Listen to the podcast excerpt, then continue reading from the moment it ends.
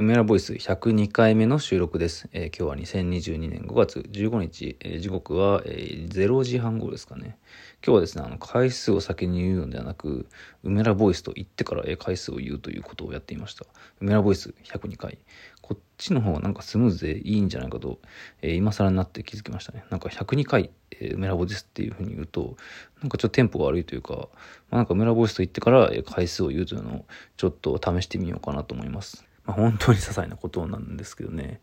今日ねあのさっきまでえっとですね、まあ、ある作品を買いましてそれは鎖国探偵さんという人の作品でもともと本当10年以上前から、まあ、ピクシブで作品を知って、まあ、非常に好きで、まあ、何度か会ったこともあるんですがまあちょっとこうコアな感じというか、まあ、非常にオタクっぽい絵柄というか、えーまあ、その文章も書くし、まあ、漫画も書くしなかなかこう、まあ、コアな人気がある作家さんなんですけど、まあなんかね、突然ブースで自分の、ま、作品を売っていたので、まあついつい衝動的に買ってしまいました。まあ、過去の、ま、彼の作品とかも、何らかのね、展覧会とかで、よく、まあ、ついつい買ってしまうんですけど、まあ、今回も多分に漏れずというか、で、まあ、基本的にはね、なんかコミュニティアとかでよく本を出してるんですよね。で、まあ、それにちょっとしたね、あの、イラストも添えていたりだとか、なんかそういうのが多くて、まあ、漫画というのも、なんていうか、半分エッセイ、半分、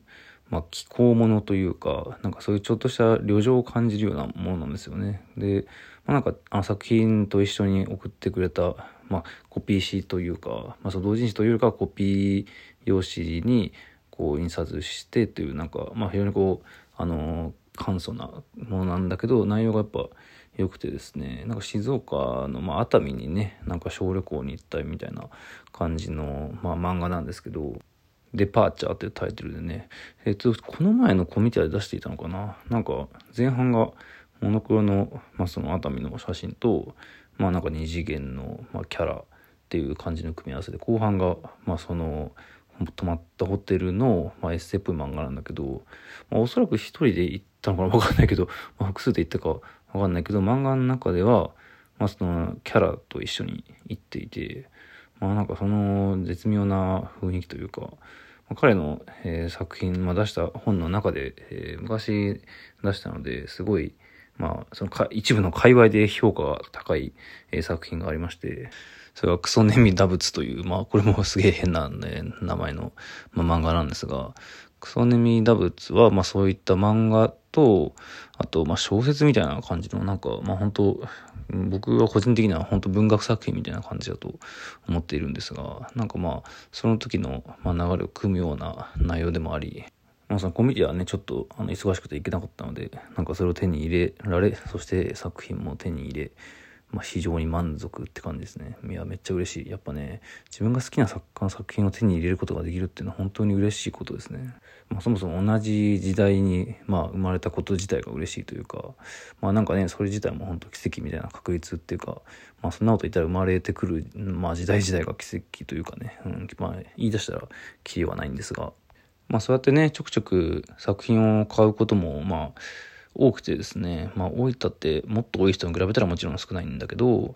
まあ、ただ普段、まあ、絵画とか、まあ、ドローイングとか、そういった作品を買うっていう、まあ、習慣がない人に比べたら、まあ、割かし多く作品を持っているのかなという気はしますね。で、まあ、大きくても B1 ぐらいですかね、僕買う作品は。まあ、その絵画作品。さすがに2メートルとかこれ作品は買ったことはなくて、まあ、何らかのその上限を自分に設けてるわけではないんですけど、まあ本当にそれ以上大きい作品を買ってしまったらもう後戻りができないというか、もう飾る場所、まあなくはないんだけど、まあなんかちょっと自分の中でブレーキを抱えているところはありますね。まあだからその A4 ぐらいとか B3、大きくても B3 ぐらいの作品とか、まあ買うことが多いんですよね。まあもしくはドローイングとか。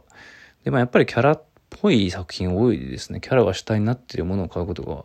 多いんですけど、なんかね、たまにはこう、抽象的で、なんか自分にとってこう、いまあ別のこう観点から意味がありそうな作品も買ってみたりもしたいんですが、まあどうしても趣味に買ってありますね。まあ好きで買ってるっていう、そういうところだからっていうのももちろんありますけど、まあちょっと前にあの、なんだっけ、オープンアトオープンアトリエをね、やりたいみたいなことを、えー、話した回がありましたが、まあそれは、えー、アーティストのね、中梶真司君のアトリエに遊びに行った時になんかそういうのができたらいいねと、まあ戯れに話したことなんですが、その自分の持ってる作品を、まあ、展示する、いわゆるコレクション展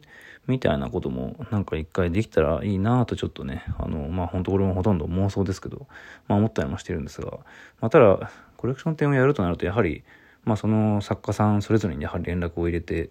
あの、まあ許諾というか、あの厳密に言うと作品を購入した人が、まあ、そのコレクション展を行う際の作者の人に許諾というか連絡を入れる、まあ、必要は確か、えーと、法的には別に必要ないはずなんですけどまあなんか単にその礼儀的な、まあ、問題というかやっぱり連絡入れた方がまあいいというか、まあ、自分だったらやっぱ入れてくれたら嬉しいですしね。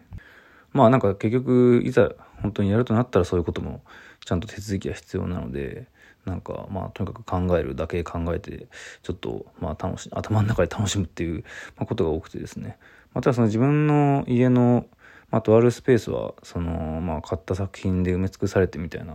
まあ、そういう領域があってですねで、まあ、そこにどんどんどんな作品が増えていってて、まあ、これだけでちょっと展示っぽくなってるような、まあ、気がしなくもないというか、まあ、だからこそオープンアトリエみたいなことにも考えが、まあ、行ったりもするんですよね。まあ、部屋が散らかる人と散らからない人っていうのは、まあ、大きくねこの世界に、まあ、2つに分けたら、まあ、その2種類いると思うんですが、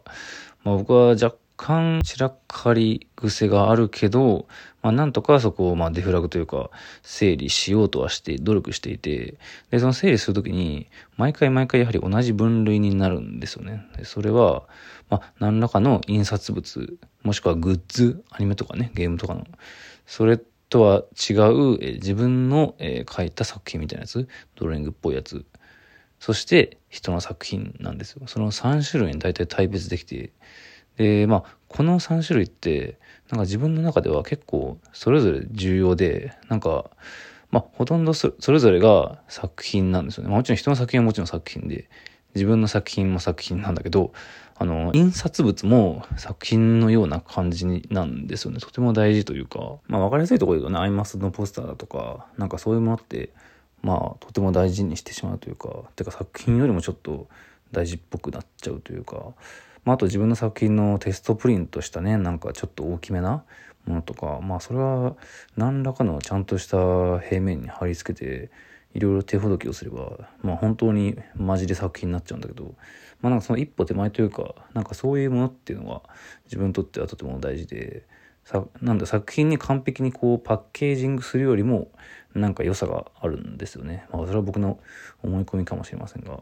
まああとパソコンとか iPad とか iPhone とか、まあ、あと MacBook、ノートブック PC に、まあ、ステッカーを貼ったりだとか、なんかそういうデコレーションを施すじゃないですか。で、それごちゃごちゃになった、なんかその平面、そのパソコンのその装飾、なんか装飾された、ステッカーとか装飾されたそういうやつとかも、なんかすごい好きで、まあ作品よりも作品っぽいっていう感じがあるんですよね。で、まあ、あの、ノートパソコンよりも小さな、コンパクトな、えー、まあ、パソコンっていうのがあって、もう10年以上前に買ったやつなんですけど、まあ、もう今ほとんど使ってないんですけど、まあ、一応今でも動作するやつ。なんかそれの表面に貼ったステッカーとか、なんかその感じが僕すごい好きで、なぜかずっと持っていってしまってるんですよね。で、なんかの展覧会の時とかに、まあ展覧会ごとになんかそれをま出しててですね、で、その画面で、あの今までの自分の先をなんか超高速であのまあ超高速ってのは1秒とかじゃなくて本当に0.01秒とか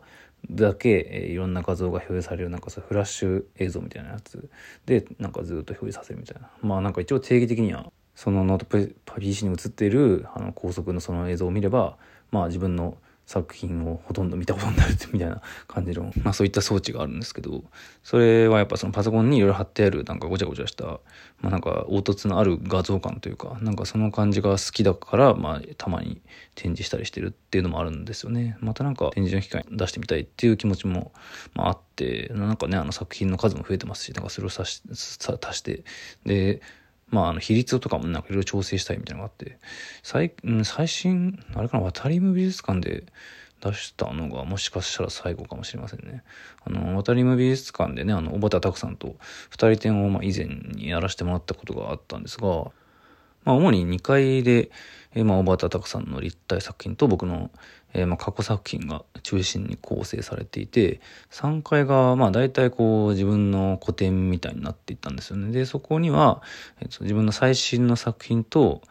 なんか最古の作品というか、その自分高校1年生の時に作った作品とか一緒に展示されていて、でそこに一緒にその小さい、えー、ノートパソコンに、えー、今までの自分の作品がバーっと表示されるっていう、まあやつがありまして、まあ4回が大場田拓さんの個展みたいな感じの構造でしたけど、それがそうですね、この PC、えー、展示した最後かもしれませんね。またなんかやりたいっすね。まあなんかどんどん、えー、話がずれましたが、最初ね、その鎖国探偵の作品を買ったという話と、えー、まあ自分のコレクション性か、なんか、まあ人の作品と、えー、自分の作品と、まあ、あと印刷物だとか、えー、ノートパソコンに貼るステッカーみたいなね、なんかまあそういうごちゃごちゃしたもの、まあ、にまあ思い入れがあるというか、まあある種作品よりも、えー、もしかしたら作品作品してるのかもしれないと。